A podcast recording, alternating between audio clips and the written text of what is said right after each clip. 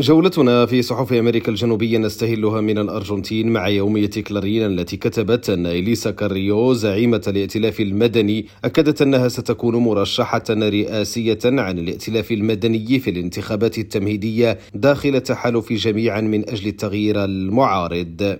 ونقلت اليومية عن كاريو قولها إن أفضل استراتيجية يمكن اتباعها في مواجهة الانتخابات الرئاسية هي تقديم عرض انتخابي ضخم على مستوى الرئاسة أو حكام الأقاليم.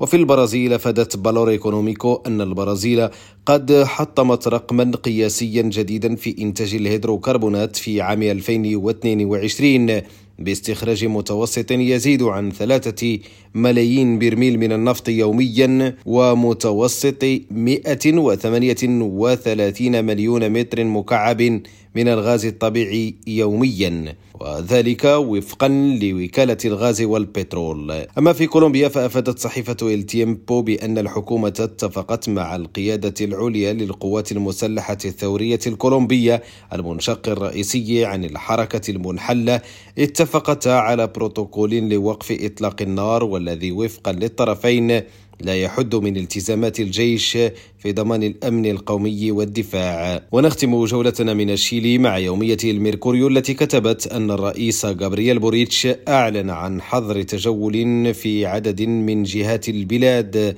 وذلك بسبب حرائق الغابات. التي خلفت مقتل ما لا يقل عن 26 شخصا ودمرت أزيد من 300 هكتار. هشام الأكحل ريم راديو بونوس آيرس